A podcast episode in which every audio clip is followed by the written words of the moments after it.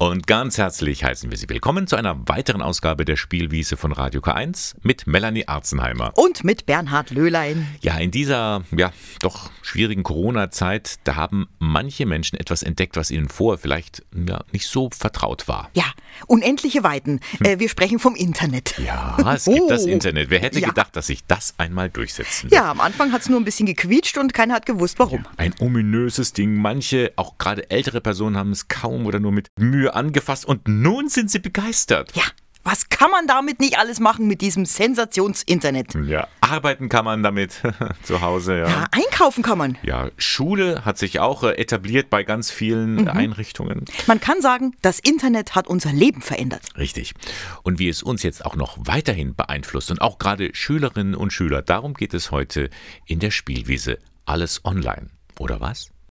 Sie hat wieder begonnen, die Schule am vergangenen Dienstag ging es wieder los. Ja, und zwar so richtig old school. Also ja. in so einer Schule drinnen, so ja. richtig. Ja. Gott sei Dank. In den meisten Bundesländern ist das der Fall. Aber das Virus ist ja nicht weg. Ja. ja. Corona ist wie so ein Damoklesschwert, mhm. hängt es über uns. Es kann immer wieder passieren, dass so eine Schule mal zwischendurch vielleicht geschlossen wird und zack, mhm. dann ist wieder Homeschooling ja, angesagt. Das wird in der Zukunft eine Rolle spielen. Wir wollen ja heute in der Sendung der Spielwiese mal schauen, wie die Online-Welt unser normales Leben auch verändert und da spielt Homeschooling eine Rolle. Und damit ärmere Kinder beim Homeschooling nicht benachteiligt werden, gibt es jetzt eine besondere Aktion und darüber berichtet Gabriele Höfling. Eigentlich kennt man sie als Schauspielerin und Comedian aus Switch Reloaded und anderen Fernsehshows. Doch Susanne Petzold kann auch ernst, etwa wenn es um Schüler aus ärmeren Familien geht. Gerade in Zeiten von Homeschooling und Corona sollte jedes Kind Zugang zu einem Laptop haben, fordert sie. Ich glaube, dass die Corona-Zeit ziemlich deutlich jetzt nochmal aufgezeigt hat, wie wichtig eine digitale Grundausstattung für Schüler und Schülerinnen ist. Und deswegen habe ich die Hoffnung, dass da ganz vielen Menschen jetzt auch ein Licht aufgegangen ist, ähm, dass man da was tun muss an der Stelle. Auch der Kölner Kardinal Rainer Maria Wölki bringt sich hier ein. Er ist Schirmherr des kirchlichen Projekts, für das sich Petzold engagiert, Fit for Future.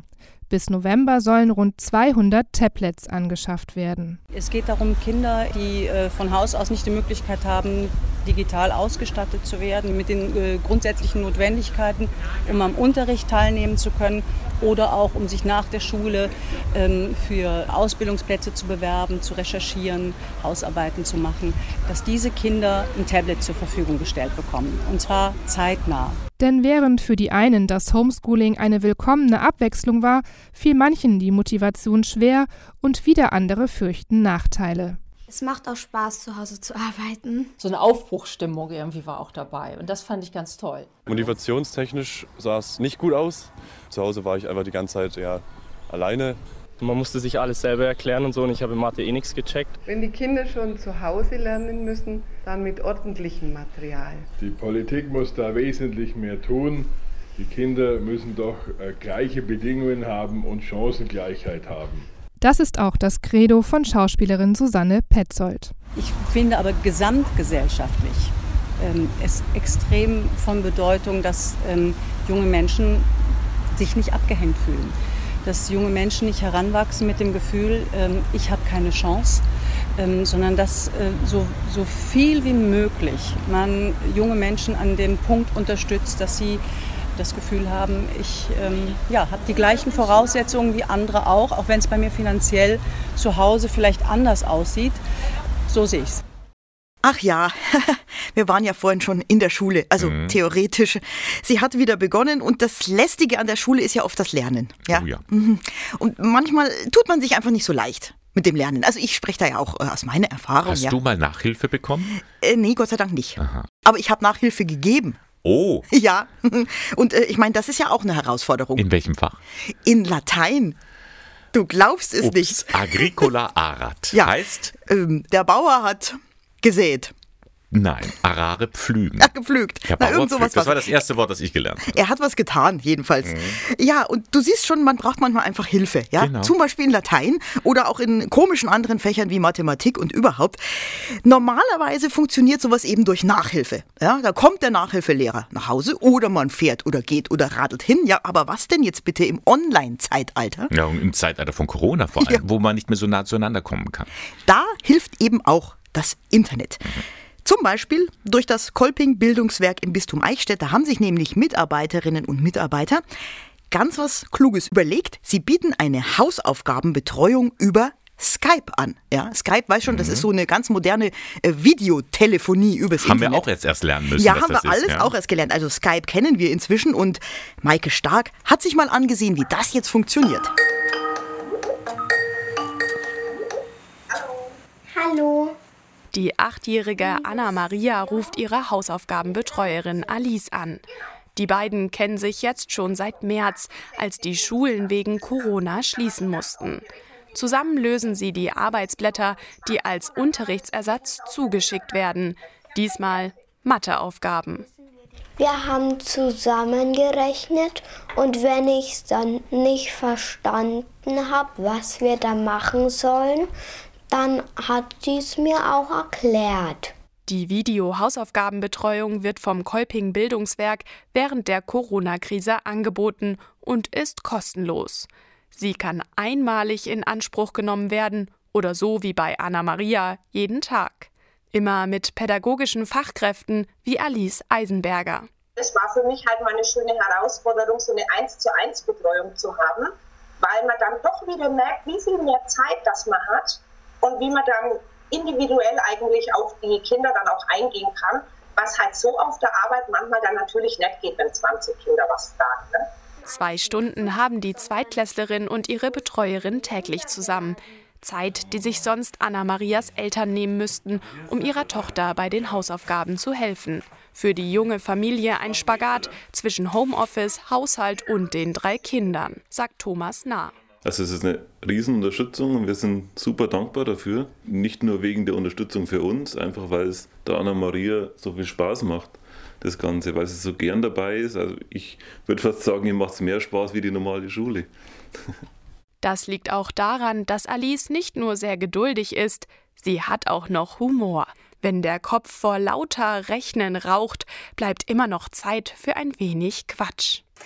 Meine Frau ist in den Gullideckel gefallen und mein Führerschein liegt mit gebrochenem Bein im Bett. Der was trainiert. Wenn ich ein bisschen Schmarrn gemacht habe, dass es nicht so ist, wie weil Papa, dass ja Lise dann gleich geschimpft hat, sondern sie hat die Nerven behalten. Meine Familie sagt immer, das ist meine kleine Hausaufgabenfreundin, weil die Witze, die Anna Maria mir erzählt, erwische ich mich dabei, die erzähle ich dann auch wieder weiter. Also es ist schon so, dass man so eine kleine freundschaftliche Bindung aufgebaut hat. Auch wenn der Grundschulunterricht nach den Pfingstferien mit kleineren Klassen wieder losgeht, Anna Maria und Alice werden sich trotzdem noch jeden Tag sehen, denn das Kolping Bildungswerk bietet die digitale Hausaufgabenbetreuung auch weiterhin an, solange die Corona-Krise andauert. Tschüss. Tschüss. Alles online oder was? So lautet die Überschrift über die heutige Spielwiese. Wir haben ja wegen Corona viel mehr das Internet schätzen gelernt, ja. Nicht nur die Schüler sitzen vermehrt am PC, auch Erwachsene sind jetzt ganz begeistert, ja, was ja. man da alles machen kann. Verrückte Dinge kann man da machen und vor allem irgendwie kann man sich die ganze Welt nach Hause holen. Ja, und kaufen. Ja. Also nicht die ganze Welt, aber Nein. doch ziemlich viel. Online-Shopping ja. ist so gefragt wie nie. Der Einkauf vom heimischen Sofa aus, der ist bequem, aber es lauern auch Gefahren im Netz. Wie vermeide ich es, beim Shoppen im Internet in eine Falle zu tappen? Das wollte ich genauer wissen und ich habe mich da an Jochen Weißer gewandt. Er ist Jurist und Berater beim Verbraucherservice Bayern in Ingolstadt. Herr Weißer, wie sicher ist denn Online-Shopping? Ja, also Online-Shopping als solches funktioniert ja in der Praxis ganz gut, aber es gibt natürlich, so wie es auch Offline-Betrüger, Verbrecher, Abzocker gibt, gibt es die natürlich genauso online. Und da kann man natürlich genauso auf verschiedene Fallen reinfallen. Ganz besonders jetzt natürlich mit der Corona-Krise sind natürlich auch schon wieder die ersten Anbieter äh, am Start, die das auch ganz bewusst versuchen auszunutzen. Können Sie da ein Beispiel nennen? Was machen Sie da so für Erfahrungen? Ja, also äh, zum einen natürlich völlig überteuerte Angebote. Das geht jetzt um diese ganzen Mundschutzgeschichten, wo auf einmal Preise verlangt werden, die natürlich völlig unüblich sind. Aber äh, eben durchaus auch vollständig unseriöse Anbieter, die dann eben nicht einmal diese Ware liefern oder eben völlig minderwertig liefern. Wenn man jetzt also etwas bestellt hat im Internet und merkt dann zu Hause, es passt jetzt doch nicht so, das ist nicht das Richtige. Habe ich da Chancen, dass ich einen Ersatz bekomme? Ja, also wenn Sie jetzt bei einem seriösen, normalen Anbieter einkaufen, haben Sie im Grunde zum einen genau die gleichen Rechte wie im stationären Handel. Also wenn irgendwas mangelhaft ist, haben Sie Gewährleistungs-, Nachbesserungsansprüche und haben im äh, Online-Handel natürlich darüber hinaus noch Ihr 14-tägiges Widerrufsrecht, also können im Regelfall äh, die Verträge innerhalb von 14 Tagen widerrufen. Und ansonsten muss ich das immer begründen, ist immer so eine Liste, was ich angeben muss. Nö, also beim Widerruf müssen Sie überhaupt nichts begründen. Da ist einfach nur die Frist einzuhalten. Und wenn Sie sich nicht sicher sind, ob Sie da äh, ein Widerrufsrecht haben oder nicht, müssen Sie einfach in die Belehrung reinschauen, die Ihnen der Anbieter auch äh, zur Verfügung stellen muss. Und da sollte dann relativ genau drinstehen, in welchen Fällen haben Sie Ihr Widerrufsrecht und wo dann vielleicht ausnahmsweise doch nicht. Wenn Sie Gewährleistungsansprüche geltend machen, also weil irgendwas kaputt ist oder defekt ist, ähm, dann müssen Sie natürlich schon sagen, bitte nachbessern, da ist das und das, das funktioniert nicht so richtig. Wie bezahle ich dann eigentlich sicher im Internet? Wenn da Vorauskasse verlangt wird, da bin ich schon ein bisschen vorsichtig. Ja, das ist ein Dilemma, bei dem es noch keine so richtige Lösung gibt. Aus Sicht der Verbraucher ist natürlich das sicherste, ich zahle auf Rechnung, ich warte, bis die Ware da ist und äh, bezahle erst dann. Ähm, das ist die Methode, die jetzt für Händler die unattraktivste ist, weil die natürlich das Risiko haben, dass dann der Verbraucher nicht bezahlt. Ich kann nur für unsere Verbraucher sagen, nach Möglichkeit schauen, dass man halt ähm, auf Rechnung bezahlen kann. Ähm, wenn das nicht möglich ist, dann den konkreten Anbieter ganz genau angucken, ob der zu den seriösen gehört oder nicht. Wie kann ich denn eigentlich solche Fake-Shops erkennen? Wie kann ich mich davor schützen? Ja, also bei den Fake-Shops, äh, der erste Schritt, wenn ich jetzt einen neuen Internet-Shop, den ich noch nicht kenne, wo ich noch nicht eingekauft habe, ähm, den ersten Schritt, den ich mache, ist, ich schaue ins Impressum rein. Also das würde ich ganz generell empfehlen, empfehlen ähm, denn da weiß ich eigentlich erst, wer mein Vertragspartner ist. Die Domain, die Webadresse, die dann www Online-Shop irgendwas.de heißt, sagt erstmal überhaupt nichts aus. Auch wenn de hinten steht, heißt es noch nicht, dass die in Deutschland ihren Sitz haben. Das sind vielleicht sogar nicht mal Fake-Shops, die gibt es dann schon, aber auch da haben sie natürlich keinerlei Möglichkeiten, ähm, wenn irgendwas schief geht. Sie können keinen Shop in China verklagen, also zumindest nicht als Endverbraucher. Neben dem Impressum ist für mich der wichtigste Tipp, sich nicht auf die Optik zu verlassen. Also die meisten Fälle, die wir in der Beratung haben, die haben diesen Blick ins Impressum nicht gemacht, aber vor allem deswegen, weil der Shop ja so seriös ausgeguckt hat. Also da bitte aufpassen, bloß weil ein Shop toll ausschaut, weil der funkelnde Bildchen hat und äh, ganz modern ausschaut und ein professionelles Warenkorbsystem hat. Das heißt noch lange nicht, dass der Shop äh, existiert oder dass es den wirklich gibt. Und das kann genauso ein Fake-Shop sein. Jetzt gibt es auch immer diese Bewertungen, diese Sternchen, die man macht äh, und wo Leute dann was, was schreiben, was ihnen gefällt oder was ihnen auch nicht gefällt. Kann man sich darauf verlassen? Also generell eigentlich überhaupt nicht, ähm, weil es bis heute noch keinen, sage ich mal, hundertprozentigen Schutz vor unseriösen Bewertungen gibt und letztlich, muss man sagen, auch nicht geben kann. Was sind beim Online-Shopping so die, die größten Probleme, die die Leute haben, die meisten Anfragen, mit denen sie an sie kommen. Ja, also tatsächlich das mit das meiste, was wir haben, ist diese Fake-Shop-Problematik, also Internet-Shops, die tatsächlich überhaupt nicht existieren, wo die Leute die Ware bestellt haben, bezahlt haben im Wege der Vorkasse und dann nicht geliefert wird. Trotzdem, es lohnt sich schon zu Ihnen, zur Verbraucherberatung zu kommen. Ja, also in, in den, in den seriösen Fällen, wenn es um Gewährleistungsfragen geht, wenn ich jetzt bei einem deutschen Unternehmen gekauft habe, ich kriege das Produkt und irgendwas stimmt nicht, der Online-Händler zieht 40, will das nicht zurücknehmen, will nicht, will nicht nachbessern. In solchen Fällen können wir natürlich sehr gut helfen und Tipps geben, wie man weiter vorgehen kann oder da auch ein bisschen unterstützen. Aber in dem Moment, wo wir eben gar keinen Ansprechpartner auf der Gegenseite haben oder in dem Moment, wo der in China sitzt, sind natürlich die Möglichkeiten sehr begrenzt. Wir reisen weiter durch die große, weite Welt des Internets, heute in der Spielwiese. Ja, und da begegnet man ja allen möglichen Gestalten. Hm. Zum Beispiel in sozialen Medien, ja, in, in Diskussionsforen ja. oder digitalen, vermeintlich abgeschotteten Räumen. Zack, und dann kommt da irgendein Typ und grätscht rein, also äh, jetzt rein technisch, und erzählt auf einmal irgendeinen Unsinn oder noch schlimmer, wird irgendwie aggressiv und behauptet irgendwas und das ist dann ein Troll. Genau. Ja, den Troll, den kennt man ja so als ein riesiges, hässliches, schmutziges Wesen, ja. sauft und glaubt. Ganz viele. Harry Potter, da gibt es einen Troll. Ja, äh, Dings auch. Äh, Herr der Ringe. Ja, da gibt es tausende. Ach, doch, ganz viele Trolle. Es ist ein richtig unangenehmer Zeitgenosse. So ist er ja auch im Internet. Aber äh, er hat jetzt äh, so ein Troll, also so ein mystisches Wesen aus der skandinavischen Dichtung des Mittelalters überhaupt was mit dem Internet zu tun. Ja. Ich kann es mir kaum vorstellen. Gibt es vielleicht doch einen Zusammenhang? Sabine Just berichtet. Wir hören immer wieder, dass Trolle in der Nacht irgendwo eindringen und Nahrungsmittel stehlen. Wir hören auch, dass sie Frauen entführen. Sie sind eigentlich schon so ein bisschen wie Schadensdämonen, nicht? Also deren Hauptbeschäftigung es eigentlich ist, den Menschen in irgendeiner Weise zu schaden. Der Troll als solcher ist eine fiese Kreatur, erklärt Sprachwissenschaftler Rudolf Simek.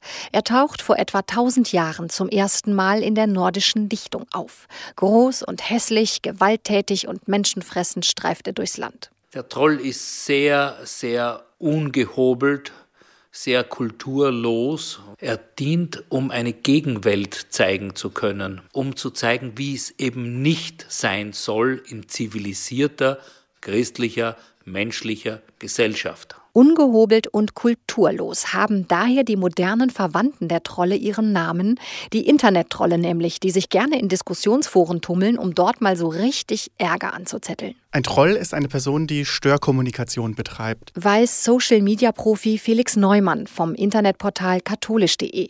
Er kann auch das mit dem Namen erklären. Das ist ein Wortspiel. Das kommt nämlich von äh, Trolley-Fishing, also Schleppnetzfischen, weil die so wahrgenommen wurden, dass die einfach mal ihr äh, Polemiknetz ausgeworfen haben und geguckt haben, ganz undifferenziert, wer hat sich drin verfangen. Nervig und ärgerlich für alle User, die über ein Thema in Ruhe diskutieren wollen.